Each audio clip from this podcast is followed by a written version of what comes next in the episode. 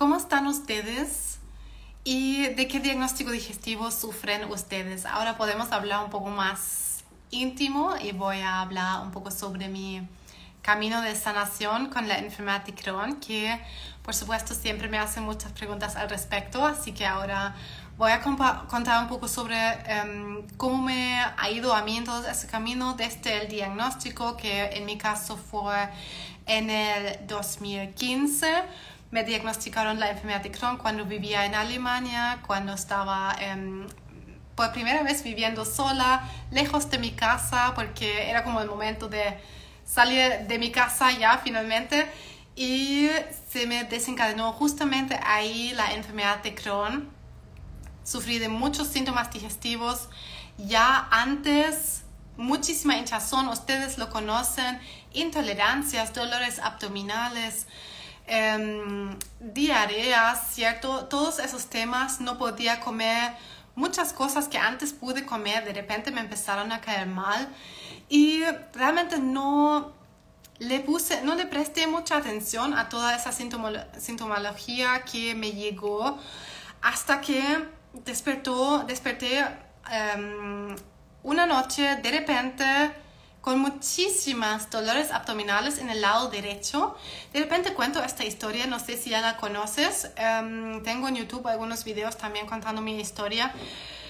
Eh, pero ese dolor que tuve en el lado derecho fue mi alarma, que yo pensé que, o oh no, esta es una apendicitis, tengo que irme ya al hospital, pero en el hospital se dieron cuenta que no era una apendicitis y no era como algo em, urgente como para ir a, urgencias, pero después se dieron cuenta que hubo una tremenda inflamación en mi colon en el lugar, de hecho, donde está el apéndice, pero era el trozo entero del intestino, el ilion donde se conecta el intestino delgado con el intestino grueso, eh, con una tremenda inflamación y me quedé casi una semana en el hospital para hacerme estudios porque ya había bajado mucho de peso, ¿cierto? Igual como primera vez viviendo solo, fuera de la casa, em, yo tuve que cuidarme a mí misma y con todo el estrés que ya en sí tenía, porque eso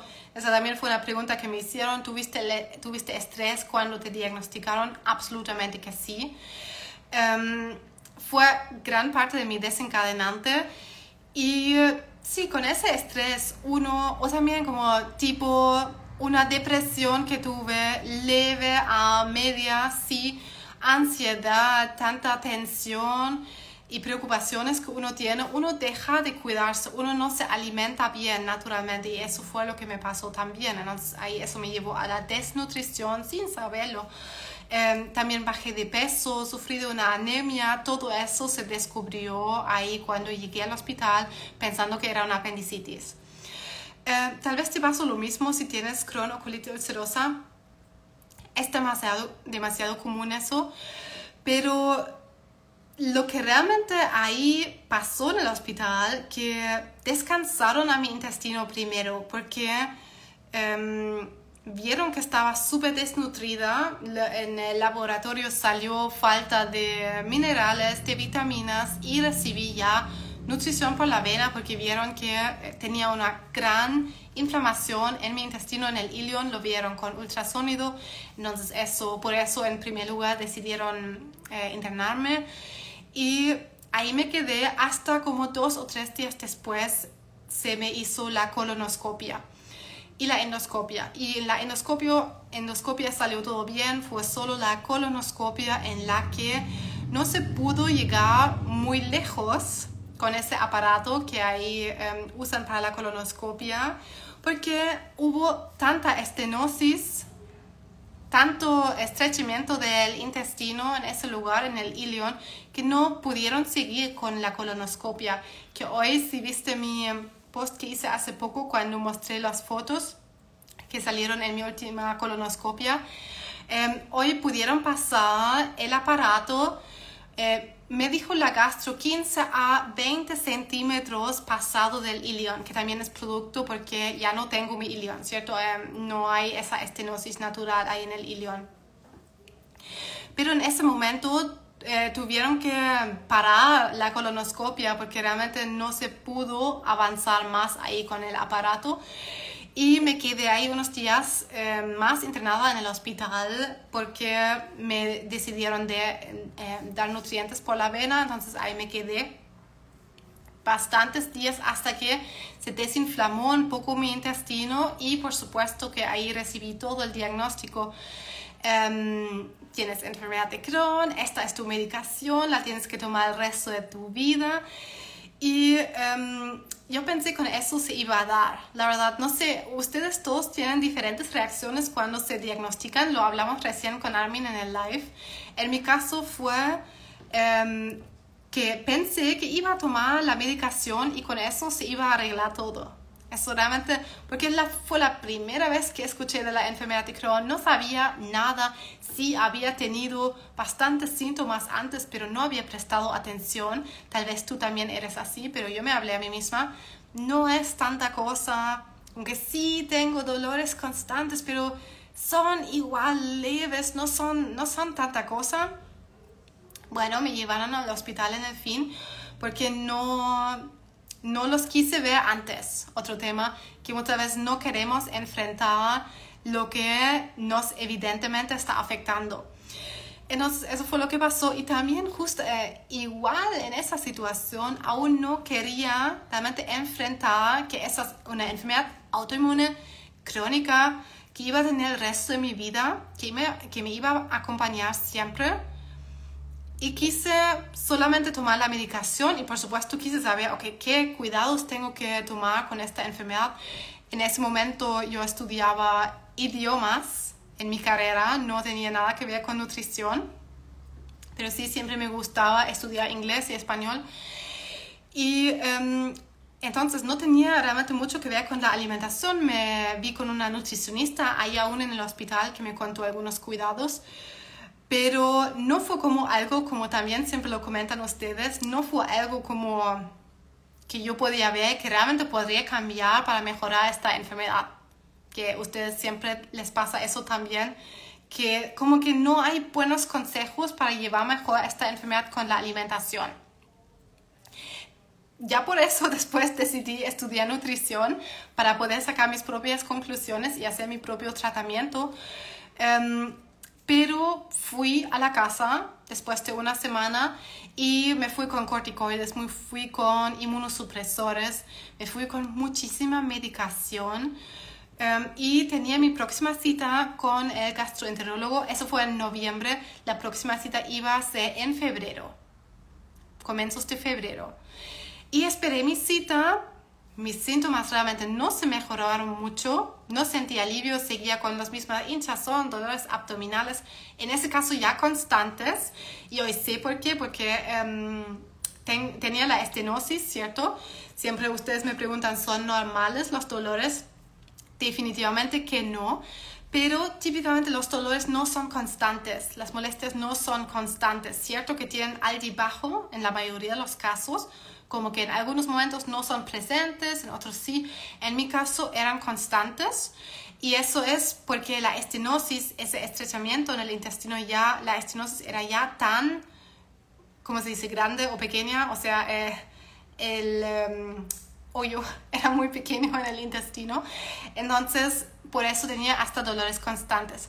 ¿Qué es el Crohn? La enfermedad de Crohn, una enfermedad inflamatoria intestinal crónica en, el que, en la que se deforman los tejidos en el intestino y se forman muy, cosas muy feas ahí en el colon, como fístulas, como abscesos que llevan hasta, hasta la cirugía y en el peor de los casos hasta la colostomía, cuando tienes que llevar esa bolsita para drenar las heces, porque tu intestino está tan dañado que no puede más. Esa es la enfermedad de Crohn, porque me lo preguntaron ahora en los comentarios. Entonces, em, no mejoré, pero nuevamente me lo aguanté. Y hoy siempre digo a los pacientes, no te lo aguantes tanto tiempo. Si estás mal, ve al médico. Pero linda, mi cita es solo en dos meses. Ve a urgencias. Si tienes dolores, puedes tener algo más grave. En mi caso fue así. Y me salvó ir al médico. Um, en ese momento que justamente mi cita se venía acercando por fin, pero el médico me dijo, tuviste que haber llegado muchísimo antes. Muchísimo antes tuviste que haber llegado, estás súper mal, me hizo ultrasonido, en el intestino pudo ver que esa inflamación que ya tenía en noviembre cuando me diagnosticaron solo había crecido y me dijo que tenemos que operarte en tres días. Esto es súper urgente, no podemos esperar, puedes tener una obstrucción, esto se puede eh, perforar, tienes fístulas, etc. Y por supuesto que tenía miedo, pero así fue. Em, ok, aquí preguntan, ¿y qué es la colitis ulcerosa en diferencia con la enfermedad de Crohn? La diferencia es solo el lugar. Los síntomas son casi, casi iguales, solo que la colitis ulcerosa, la inflamación se encuentra solo en el intestino grueso, en la enfermedad de Crohn, en todo el aparato digestivo. Esa es la diferencia con la colitis ulcerosa. Los síntomas son casi, casi, eh, casi iguales. ¿sí? Con la colitis ulcerosa puedes tener más frecuentemente sangrado y con el Crohn fiebre, pero el resto de los síntomas son similares o iguales. Entonces, en tres días después de esa cita, y nuevamente, si tienes hasta sangrado rectal, tienes que irte al médico. No esperes, no, ahí realmente no seas como yo, aguantándote, creyéndote que eres tan fuerte, porque lo eres, lo eres. Somos fuertes, más fuertes que nuestros cuerpos. Nuestros cuerpos, sin embargo, cuando nos muestran tanto dolor, tantos síntomas, cuando llegas hasta el sangrado, recuerda, el sangrado es la alarma máxima. La diarrea también lo es, los dolores también lo son, pero cuando llegas hasta el sangrado, algo está muy, muy, muy mal. Algo no va bien. Realmente algo no va bien. Entonces, escucha eso. Eh, cuando no los queremos escuchar, en algún momento podemos enfrentar algunas situaciones muy feas, como en mi caso pasó, em, que me llevaron hasta la cirugía. Y solo quiero dejarte ese aviso porque muchos pacientes se han podido salvar de sus cirugías porque tomaron conciencia antes y se dieron cuenta, ah, mi intestino ahí me está tratando de comunicar algo algo que tal vez no quiero ver, no quiero enfrentar como lo compartí el otro día con la colonoscopia, cuando ya en mi caso, cierto, estoy en remisión hace años, pero emocionalmente me sentía tan mal por no realmente saber cómo está mi intestino ahora de adentro, cómo están tras eh, algunos años sin haberme hecho el control, como que se están deformando de nuevo los tejidos que me, para tener seguridad.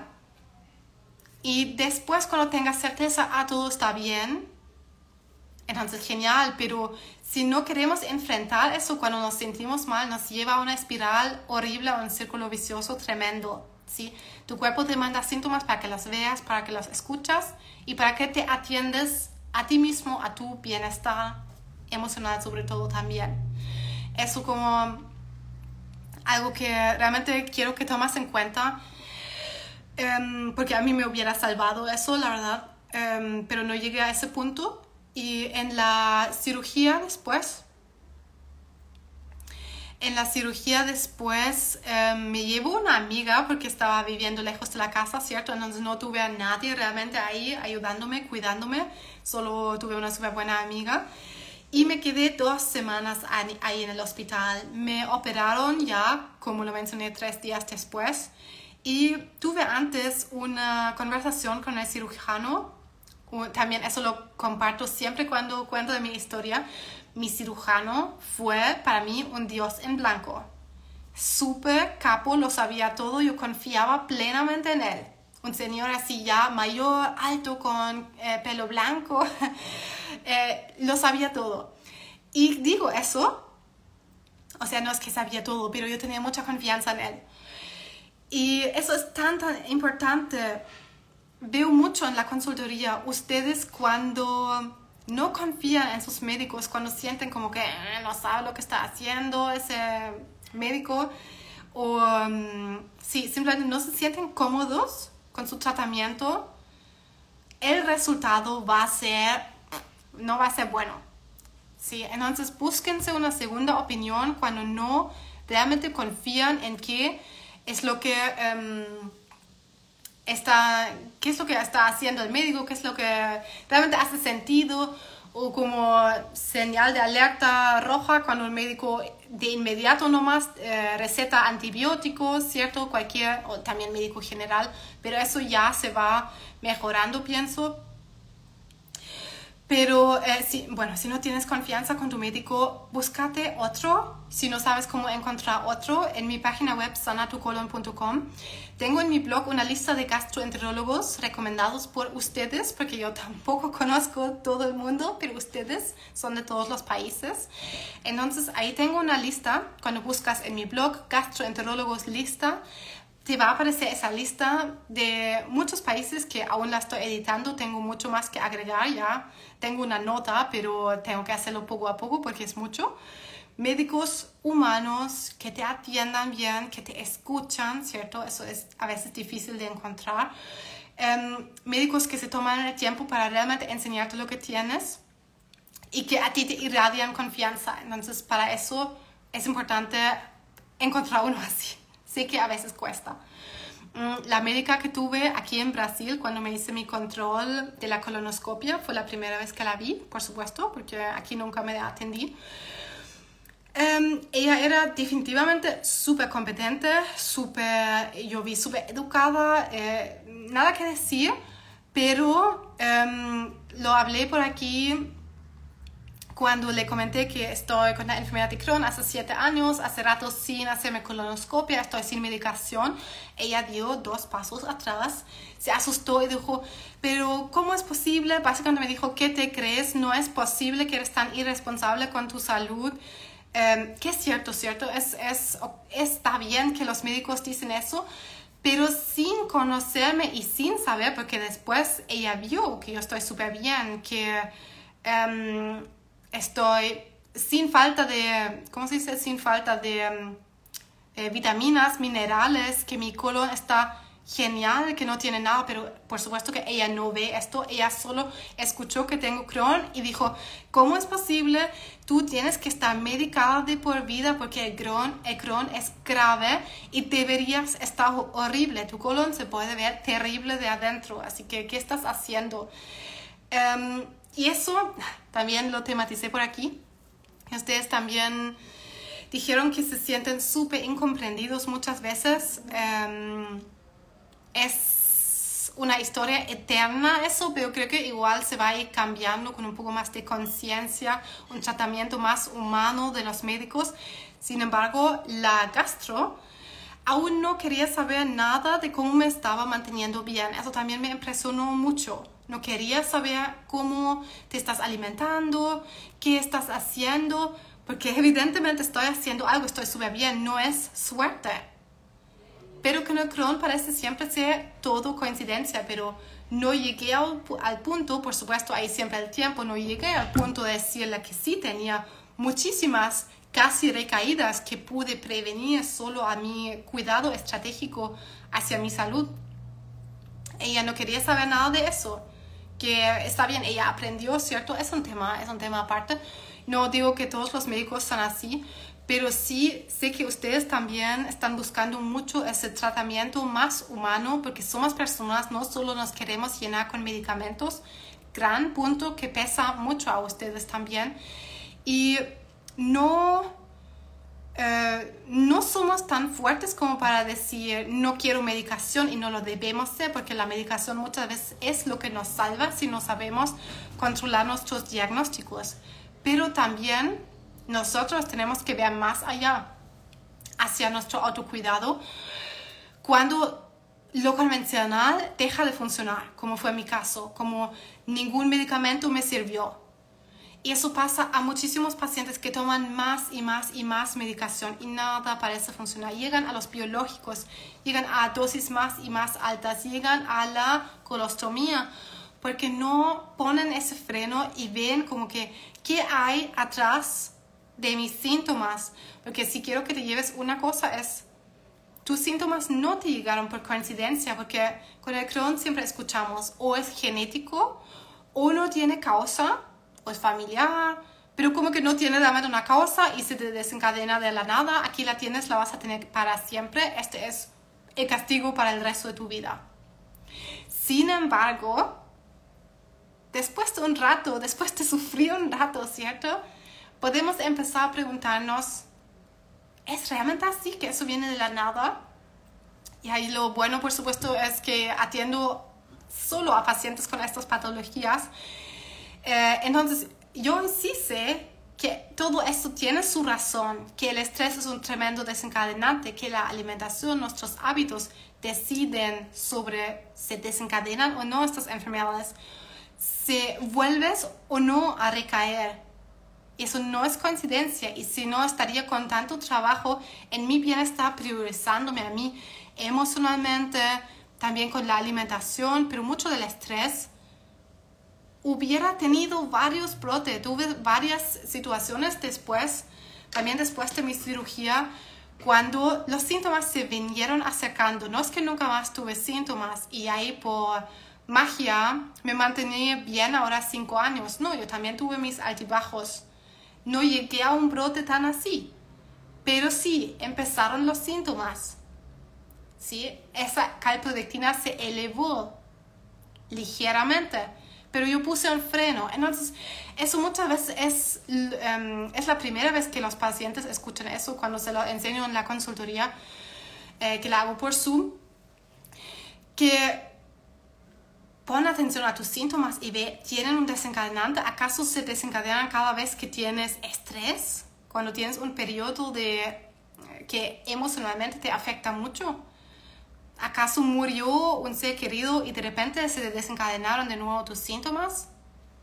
No es coincidencia, tienes que ver tu propia historia para hacer esa conexión. Ese ejercicio siempre lo hago con los pacientes para comprender tus síntomas y así en el futuro poder prevenirlos con un poco de estrategia. Eso es posible. Mucho hay a nivel mental. Y ahora primero voy a leer sus comentarios porque me perdí un poco en tanta historia. Perfecto. Ustedes están un poco perdidos qué hacer con su enfermedad y sus síntomas. Te puedo decir, quédate por aquí, participa el, el miércoles 27, el próximo miércoles, en nuestro taller gratuito para fortalecer el intestino con probióticos, porque ese tema sí es cierto que no hay un blanco y negro, no hay un come esto y vas a sanar de tu Crohn o de tu colitis ulcerosa. Eh, es un conjunto de factores y sin tomar en cuenta eso, nada va a poder cambiar, no se va a poder parar ese sangrado. Aunque hay trucos, hay, por ejemplo, con el sangrado, prueba la crema de zanahoria que tengo por aquí en mi perfil. Se pueden hacer muchas cosas, pero eso nuevamente hay que irnos a la raíz. Con remedios simples no nos vamos a la raíz. Voy a ver em, rápido lo que escriben ustedes. Em, ya, solo, solo rápido para volver al cuento de la cirugía. Ok, hice la cirugía. Si Espero que no, pero si alguien de ustedes ya tenía una cirugía, ¿sabes cómo es eso después? Que básicamente tienes que aprender a caminar nuevamente. Es como, es horrible, se te van tan rápido los músculos. Um, estás, yo fui un esqueletón. Yo soy muy alta, 1,76 y pesé en ese tiempo después de la cirugía 49 kilos. Realmente solo hueso. Eh, pasa a muchos de ustedes, lo sé pero eh, después de eso tomé la decisión de que este, ya, toqué fondo, toqué fondo, estoy sola, eh, mis síntomas están horribles, estoy con medicación de por vida, no quiero vivir así. Y ahí fue lo que llamo el mindset sanador, que ahí tal vez sí tuve una ventaja, que soy, la verdad que soy muy optimista y eso es algo que puedo recomendar bastante porque en ese momento yo dije que no voy a vivir así. No dije tampoco que, ah, todo va a estar bien. Yo dije, yo voy a hacer todo lo necesario para volver a estar bien. Y ahí viene la exigencia que muchas veces tenemos con síntomas digestivos que podemos aprovechar en esos momentos. No voy a estar nunca más así y probé de todo, probé de todo, suplementos, hábitos, alimentación, eh, probióticos, probé de absolutamente todo hasta que encontré la fórmula que a mí más me sirvió, que es diferente para todos los pacientes. Pero sí, la clave es irnos a todos los ámbitos. Entonces, después de la cirugía, ¿qué tal? ¿Cómo me encontré? sin ese trozo de intestino que me habían cortado, me encontré súper debilitada. Sí, me encontré súper debilitada. Eh, no pude comer, porque la pregunta también es, ¿qué pudiste comer después de eso? Tuve muchas intolerancias, la verdad, durante meses hasta años, porque eso depende, no tenía mucho que ver con la cirugía, porque ya antes no toleré cosas, tiene más que ver con qué tan fuerte esté mi intestino. Entonces, en ese momento, primero tengo que decir que comí, comí un montón, comí muchísimo. Y fui a una clínica de rehabilitación en Alemania que fue súper buena, que me encantó y ahí me dieron comida. Con muchos pacientes también que tenían en, enfermedades inflamatorias, una cosa muy buena que tal vez en el futuro lo podría como tratar de manifestar. Em, porque es realmente mucha ayuda conectar con otras personas y eh, que traigan como esas vibras de sanación. Pero ahí comí un montón, subí de los 49 kilos, volví a subir a 55 kilos en cuatro semanas, una cosa así. Comí mucho, subí mucho de peso, eso fue muy importante para mí. Y recuperé así mis ganas de voy a salir adelante. Lo voy a hacer, no hay duda, y es mi responsabilidad porque supuestamente tengo que tomar medicamentos nomás y eso es todo. No, yo me voy a encargar de mi salud sin esa decisión te tengo que decir que probablemente no va a funcionar. Entonces, esa responsabilidad sí tienes que tomar. ¿Qué comí después? Comí normal, de todo. Como a ustedes también eso se los recomiendan muchas veces los médicos, porque no hay una dieta específica para Crohn. Pero sí, muchas cosas aún me cayeron mal. Y mientras ya no tenía esa estenosis, eh, que ahí me lo quitaron de uno, por supuesto, en la cirugía. Seguía con intolerancias, seguía con dolores abdominales y hinchazón después de comer muchas cosas. En mi caso, la cebolla, la soya, los ultraprocesados, el chocolate. Ah, fue un periodo muy triste. Um, básicamente, lo ultraprocesado lo resume, el repollo, los lácteos durante un tiempo algunos alimentos los volví a tolerar bastante rápido después de la cirugía, pero con otros me quedé. Por ejemplo, con la soya, los ultraprocesados, el chocolate y la cebolla. Llevé años sin tolerarlos, porque eso sí depende de qué tan fuerte esté tu intestino. Sobre temas de cómo fortalecer tu intestino, te invito a participar en nuestro taller sobre los probióticos que vamos a tener el próximo miércoles 27 de septiembre en el que voy a enseñar más sobre eso, sobre fortalecer el intestino con probióticos, que fue para mí un gran aliado. Unas cosas que, una de las cosas que muy rápido descubrí en mi camino de sanación y que hoy también es como más y más de moda, es una herramienta súper potente, pero em, no funciona si no vamos a la causa raíz de nuestros síntomas. Nuestro bienestar emocional, nuestra alimentación, sí, no, no sirven los probióticos como reemplazo de la pastilla, pero aceleran nuestro proceso de sanación.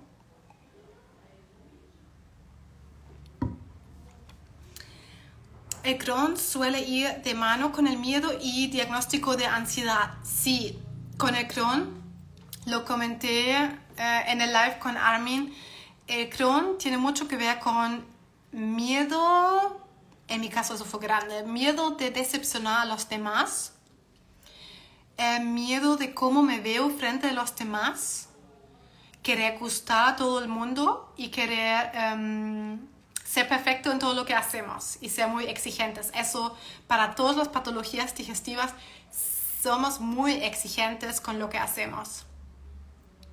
Somos muy perfeccionistas, que no hay problema, pero cuando eso nos llega a enfermar ha sido demasiado ahí tenemos que poner un freno.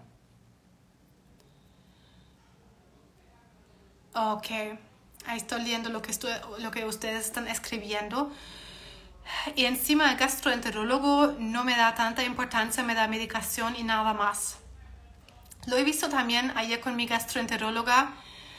Ellos estudiaron mucho, ellos saben mucho y saben exactamente qué tomar para qué problema y, cualquier, eh, y, para qué síntoma, para qué eh, condición.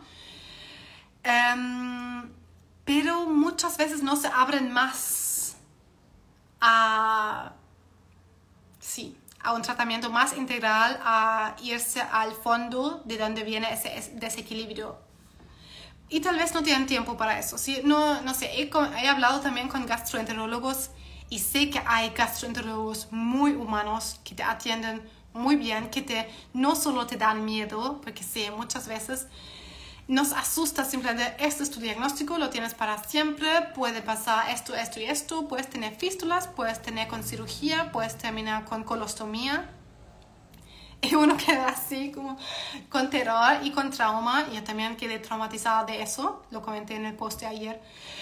Um, por lo mismo, nuevamente hago referencia a esa lista de gastroenterólogas que tengo en mi blog en sanatucolon.com, que ahí estoy coleccionando gastroenterólogos más humanos según las experiencias de ustedes. Yo tampoco los conozco todos, pero cuando ustedes se sientan bien atendidos por un gastroenterólogo, eso, es, eso vale oro. Entonces, pues si estás buscando uno o una segunda opinión, puedes irte ahí a mi web sanatucolon.com y buscar eso esa lista de gastroenterólogos en mi blog. Ya, no voy a entrar tanto a este tema, pero llevo nueve meses en remisión, pero mi calprodectina está en 180 y no entiendo por qué. Esa pregunta es exactamente la que te tienes que hacer. Vas por un súper buen camino. Pregúntate por qué. Pero no pregúntate la calprodectina. La calprodectina es un indicador, pero no, te puede hablar. Pero sí, pregúntale a tu cuerpo ¿Por qué está tan tenso? ¿Por qué está tan irritado que se subió tanto esa calprodectina? Y esa razón la vas a encontrar en la mente. Entonces te preguntas en la mente, ¿qué me irritó tanto? ¿Qué me tensiona tanto que se me vino, que se me vino todo a lo físico, a mi intestino? Y mi calprodectina sigue estando tan alta. Y busca ese desencadenante en lo emocional.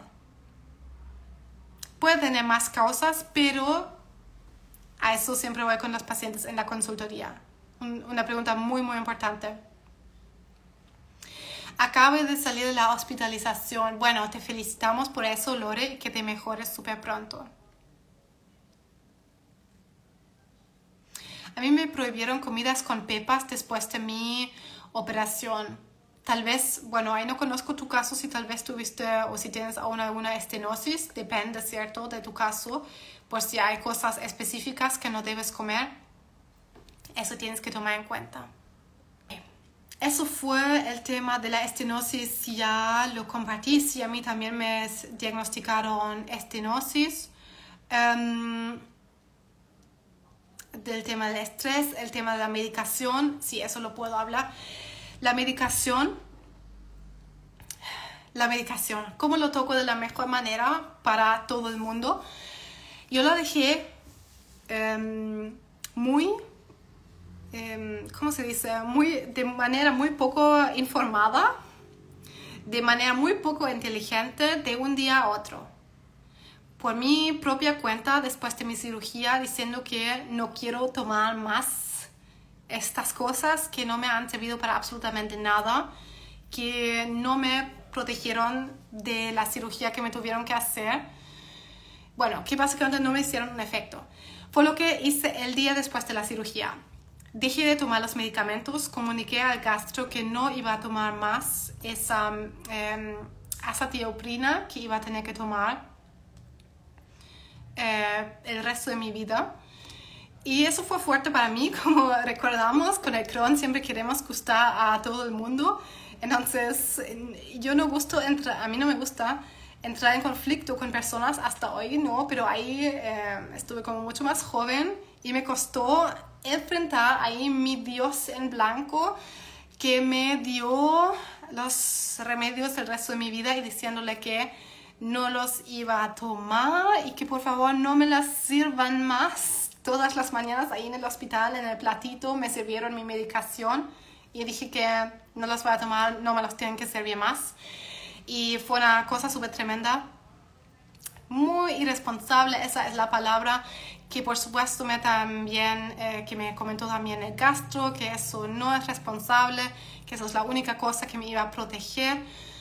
Em, es absolutamente cierto, no tenía idea de lo que estaba haciendo, por eso definitivamente no hagas eso, tuve mucha suerte que me fui bien con eso, pero lo más acostumbrado que esté tu cuerpo a esa medicación, más peligroso es dejarla de un día a otro. Puede causar un brote adverso eh, dejando la medicación así.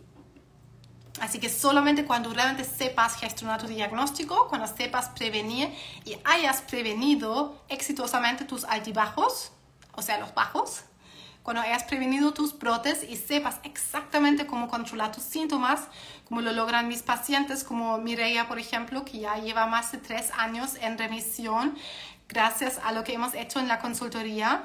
Ella dejó de a poco la medicación cuando se dio cuenta, ah, sí, lo logro controlar, lo entiendo y lo estoy logrando. Entonces ahí ella empezó a dejar la medicación y ahora está sin medicación en remisión desde hace varios años. Entonces de esa manera es la única de mi parte que yo apoyaría eso. Pero incluso con eso es tu propia decisión si quieres o no tomar los medicamentos. Um, ok, bueno, entonces eso hice.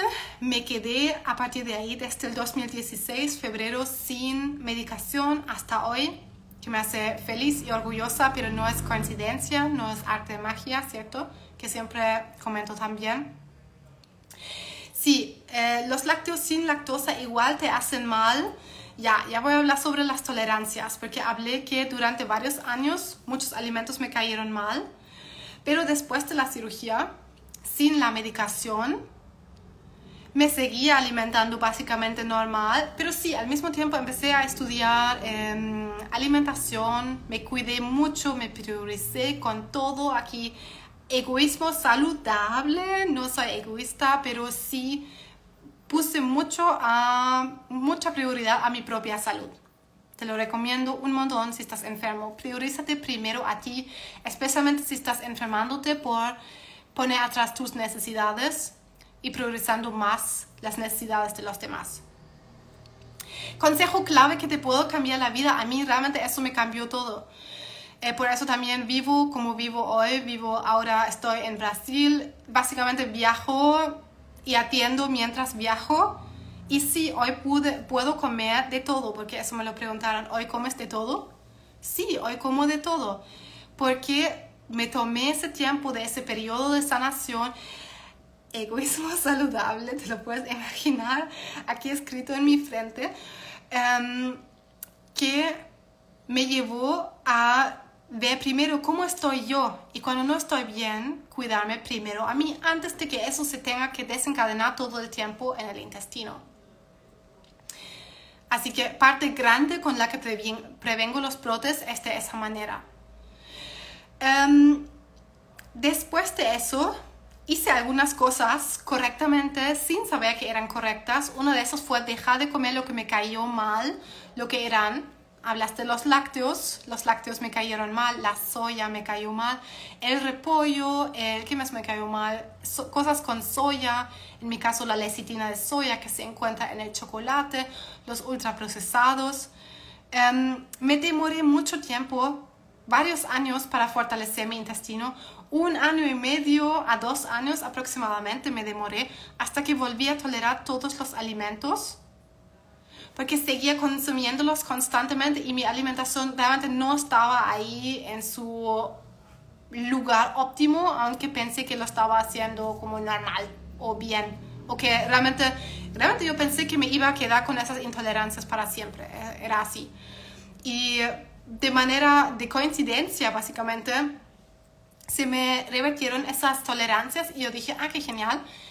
Pero hasta que empecé a atender a pacientes no sabía que eso realmente es una cosa. Pensé que era coincidencia, pero después con los pacientes pudimos recrear eso, lo que hice ahí en ese periodo de sanación y ellos lo aplicaron y les pasó lo mismo.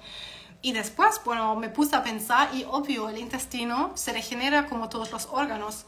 Y cuando ponemos atención y nos dedicamos esos tres meses que comenté antes con Armin, que son tres meses en las que se regenera la mucosa intestinal una vez por completo, y nos dedicamos ahí a em, dar lo mejor de nuestra parte, a cuidarnos, a priorizarnos, por favor, si estás enfermo de una manera que afecta tanto a tu calidad de vida, tienes que poner un freno y ahora ponerte primero a ti.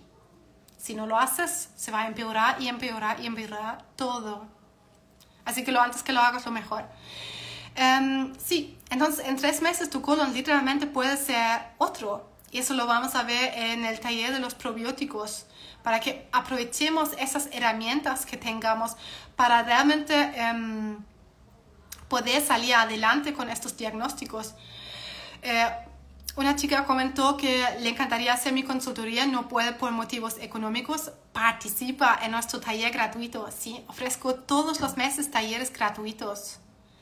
Absolutamente gratuitos y son de valor.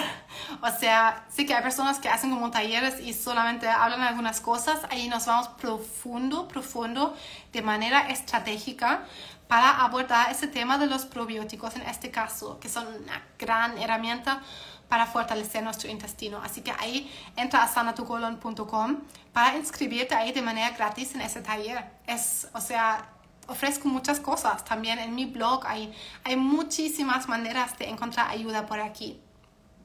¿Sí? Ok, ultraprocesados no debería comer nadie por los conservantes químicos que no son saludables. Absolutamente cierto.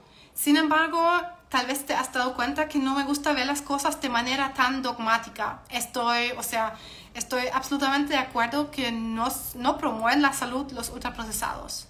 Son lo peor de todo el mundo que van a, o sea, si los comemos a veces que ahí nos van a desencadenar todo el rato alguna enfermedad, no es tan así. O sea, si comes de manera sana, balanceada, no pasa nada si de repente comes ultraprocesados, ¿sí? Llevo así con mi intestino fuerte desde hace años, como de todo. ¿Son sanos? No. Pero no es que eso es malo, eso es bueno. Lo único que es bueno y malo determinan tus tolerancias realmente. Por ejemplo, en mi caso no toleré la lecitina de soya, que se encontró, por ejemplo, en los chocolates. Eh, entonces, eso para mí era malo. Evidentemente, no, no debería comer cosas que me caen mal. Y eso si estás en una situación similar, te lo recomiendo mucho que lo hagas, que lo llevas de esa manera también. Pero no tenemos que ser como así dogmáticos. Es lo mismo como en nuestra vida, ¿cierto? Que siempre queremos hacer todo bien. Tenemos, como, tenemos que soltarnos un poco. Eso también, bueno, soy alemana, en mi caso eso es difícil a veces. Pero tenemos que soltarnos un poco con nuestras creencias y hacer más de lo que se sienta bien en vez de siempre hacer lo que creemos que tenemos que hacer. A mí eso me enfermó. Literalmente, no solo emocionalmente, pero después físicamente con el Crohn. Em,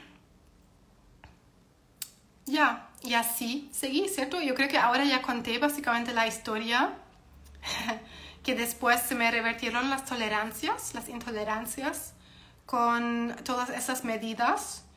Y em, sí, lo que sí se me quedó, lo que comenté ahí en el post, fue lo de lo, el trauma, básicamente, de la cirugía, de los exámenes y el miedo. O sea, eso también puede ser nuestro acelerador. Es tremendo. Siempre digo también a los pacientes, transforma tus miedos en tu catalizador. O sea, que sea, ¿no? ¿Cómo se dice? Que sea tu acelerador para cuidarte. En mi caso, el miedo me hizo cuidarme tanto que logré mantenerme bien hasta hoy solo para no tener que pasar por algo así de nuevo. Y con eso también hablo de la colonoscopia, porque hablé de que traté de evitar muchos años la colonoscopia. Hice todo para no tener que hacerla, porque también hice todo para estar bien, entonces no hubo como razón por la que tuve que volver a entrar al hospital a hacerme otra colonoscopia. Y hoy salió todo bien. Entonces, esos, esos miedos que tenemos los podemos usar como eh, catalizador para ayudarnos, para autosanarnos también al final. Em, sobre eso, autosanarnos, porque a veces me preguntan, ¿tienes entonces todavía diagnóstico Crohn? Sí, ese diagnóstico no se quita. Em, si hoy me tomarían biopsias como lo hicieron las semanas pasadas en la colonoscopia. No se podría determinar de nuevo la, eh, la enfermedad de Crohn porque está inactiva. Pero eso no significa que no se puede volver a activar. Entonces, ese miedo, por ejemplo, en mi caso, este puede ser un miedo de que se me puede volver a desencadenar algo, lo podemos transformar en nuestro catalizador para que nunca más eso vuelva a, ocurrir. Y siempre lo digo a los pacientes también, es normal que no siempre estamos al 100%, que no siempre hacemos todo genial de la alimentación, del manejo del estrés, etc. Súper normal, es humano, hasta que nos volvemos a enfermar. Y cuando nos volvemos a enfermar, ahí hemos llegado a un límite. Entonces, ahí máximo, máximo ahí tenemos que poner un freno. De hecho, ya antes de enfermarnos tenemos que poner el freno para que eso no se tenga que desencadenar. Entonces, ¿cómo lo llevo hoy, por ejemplo? Tremendo tema, cómo me mantengo así en remisión. Cuando siento que algo se vuelve a empeorar, porque sí, eso ha ocurrido varias veces y podría fácilmente darme otro brote si no escucho las señales de mi cuerpo. Pero cuando veo que empiezan síntomas digestivos, como que no se siente bien, tal vez lo conoces con Crohn o colitis ulcerosa o con colon irritable, algo se te tensa en la digestión, como que se te sube ese miedo, otra crisis o no. Tengo tanto miedo de entrar a otra crisis ahora, que sé que es un miedo para todos ustedes, para mí también. Tengo miedo de volver a hacerme otra cirugía, a otra estenosis, de que se venga alguna fístula, cosas así. Pero ese miedo lo uso y a veces no lo quiero escuchar, pero ahí cuando se, algún síntoma empieza, aunque sea leve, porque somos hipersensibles a esos síntomas, ¿cierto? Como que el primer pequeño síntoma estamos como con pánico, transformemos ese pánico en acción positiva. Es muy, muy y así transformamos ese miedo y esa emoción. Y en mi caso entonces me digo, no me quiero enfermar, o sea, típicamente eso pasa cuando ando como súper tensa, súper acelerada, con muchísimas cosas que hacer. Y ahí empiezan síntomas leves, ¿cierto? Yo no permito que sean más que leves. Pero cuando empieza el primer pequeño síntoma, ahí voy y digo, me perdí, me perdí de mi rutina de autocuidado, de todo, de mi alimentación, como que he dado vuelta a todo de nuevo y es mi llamado para volver a ordenarme. Y así lo llevo y cuando pongo el freno, cuando vuelvo a todo eso, los síntomas simplemente no tienen razón de seguir desencadenándose. Y ahí uno lo tiene que achuntar primero, eso lo enseño en las consultorías, en mis programas, ahora sí viene de vuelta Intestino 2.0, el reseteo digestivo de tres meses, que tenemos que, eso, tenemos que pasar por un proceso de entender los síntomas, cómo nos aparecen, escucharlo y actuar antes de que se tengan que desencadenar tanto. Sí. Creo que eso fue lo que quería comunicar. Y así lo llevo hasta hoy. Y por eso también como de todo. Porque la mayoría del tiempo yo no tengo que pensar en que tengo Crohn. Pero cuando me salgo mucho del camino de lo que es bueno para mi salud, para mí, sí los síntomas me pueden tocar la puerta, pero ahí no permito que vaya más allá. Pero no te preocupes porque no es que hayas hecho algo malo. Muchas veces em, como que ahí nos empezamos a culpar un poco, pero todo es proceso de aprendizaje y podemos incluso transformar lo que está pasando en un en algo valioso, en algo positivo, cambiando ahí nuestra, eh, nuestro mindset, nuestra forma de vivir y actuar para que esos síntomas se puedan calmar. Ok, sí, eso depende del caso. Yasmin, no me recuerdo si tienes colon irritable o um, colitis ulcerosa o Crohn, em, pero hay que ver cada paciente, ¿cierto? Entonces la alimentación sí juega un rol y para muchos esa, ese rol es más grande que las emociones. Para otros no. Entonces sí, hay que ver qué es el caso para ti. Tal vez para ti es más la alimentación. Pero también podrías revisar. Realmente no tiene que ver con que andabas como tensa, irritada, estresada, enojada, frustrada o corriendo, etcétera, o triste o depresiva o no sé qué. El tema de la alimentación es como para otro live, pero um, mis hábitos hoy son como de cualquier persona, la verdad. No pongo como mucha atención, como también lo compartí ayer en historias. No es que me prohíbo alguna cosa, no es que como específicamente tres veces al día, no es que evito el alcohol, no es que um, siempre hago cosas como, o no como gluten o no sé, como de todo y hago de todo lo que quiero. Esa es la meta para todos mis pacientes, que no se tengan que cuidar tan así todo el rato, que dicen, no puedo comer gluten, no puedo comer lácteos, aunque, por ejemplo, esos dos no son muy sanos, debes poder comerlos si tú deseas. Esa es mi meta con los pacientes. Si tú no quieres comerlos porque eres vegano, porque eres súper consciente que eso no es sano y realmente no va a promover nada en tu cuerpo, mejor. Pero debes poder comer esos alimentos sin que te hinchen. Y cuando logras todo eso, llegaste a tu, llegaste a tu destino final, no, no sé, pero llegaste a tu intestino fuerte. Y por eso también como a veces tres veces al día, como a veces cinco veces al día. Entonces ahí no soy una buena referencia, sino que se trata más de dónde estás ahora, dónde estás tú, cómo están tus tolerancias, qué es tu situación, para aconsejarte más ahí. Por eso te invito a la consultoría online, que puedes encontrar todo al respecto en sanatucolon.com porque ahí tu caso es absolutamente específico y así como me alimento hoy, ninguna persona con crisis digestiva activa se va a poder sanar. Hay que, hay, tienes que irte primero a tu ahora, cómo estás ahora. Y después viene el periodo de sanación y después mantener, mantener tu intestino fuerte. Entonces ahí me encuentro yo. Pero no puedes mantener si estás como en el fondo y tienes que salir de eso primero. No sé si hace sentido. Pero por eso hay que siempre ver de manera relativa todo eso. Si, si me ves comiendo una hamburguesa es porque llevo siete años en esto, mi intestino está fuerte. No, no tengo que comer una dieta blanda, no tengo que evitar la fibra o los lácteos. Tolero de todo. Y esa es la meta, a, es el lugar a donde ustedes también van a llegar con dedicación. Así que con eso lo dejaría. Vamos a hacer otro live pronto de nuevo. Les invito, les invito eh, al, a nuestro taller el próximo miércoles sobre los... Es el próximo miércoles, estoy un poco perdida con la fecha, como siempre. Sí, ah, en una semana. En una semana, sí. a las 20 horas, igual que hoy. Solo que no va a ser por Instagram, va a ser por un eh, YouTube Live privado porque tengo una presentación, si ahí vamos profundo. Eh, para entrar ahí a ese taller que es gratuito, tienes que inscribirte en sanatucolon.com para que te llegue ese enlace para poder participar.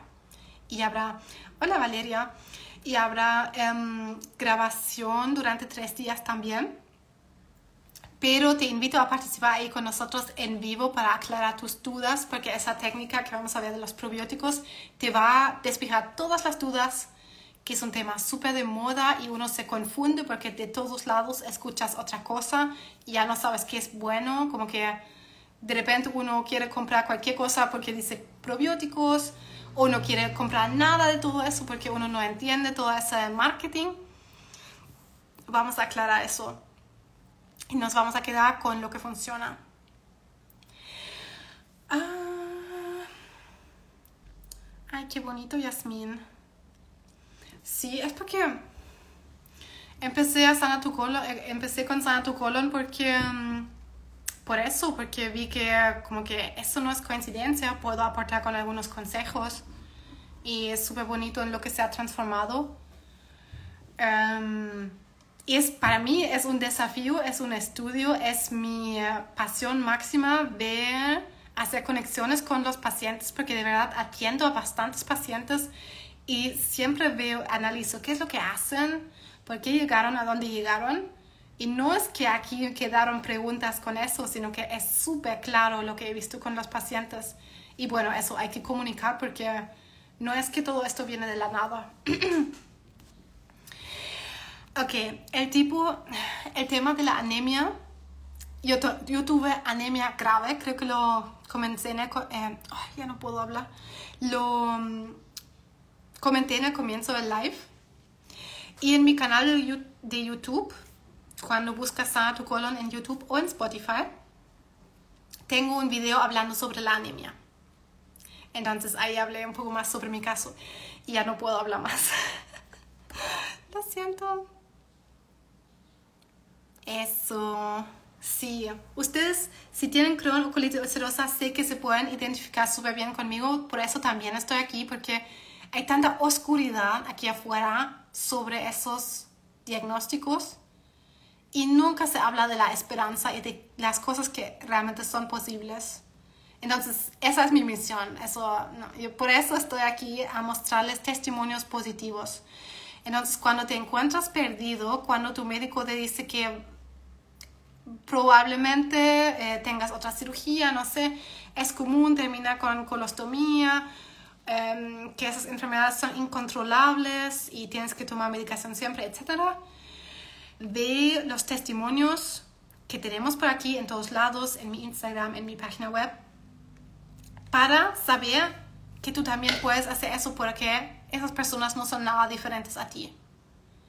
Eso también lo, eso lo voy a compartir también el próximo miércoles. Ve los testimonios. Eso fue el punto clave que yo hice cuando, eh, cuando me quería sanar en el 2016. Busqué desesperadamente personas que se encontraron bien con este diagnóstico para tener como alguna luz de que era posible lo que quería hacer. Y encontré, pero que eran tan pocos. Y tuve que buscarlos online en foros esa persona por ahí que no decía que se estaba como sintiendo que se estaba muriendo, tan mal se estaba. Hay muy pocas personas que comunican eso, porque todos van más al sufrimiento de estas enfermedades. Aquí nos vamos al sentido y a la estrategia. Y salimos adelante por aquí. Eso no es raro, eso no es coincidencia, eso es normal por aquí. Así que de eso quiero plantarte esa esperanza por aquí, que te la lleves para siempre, que no olvides más eso.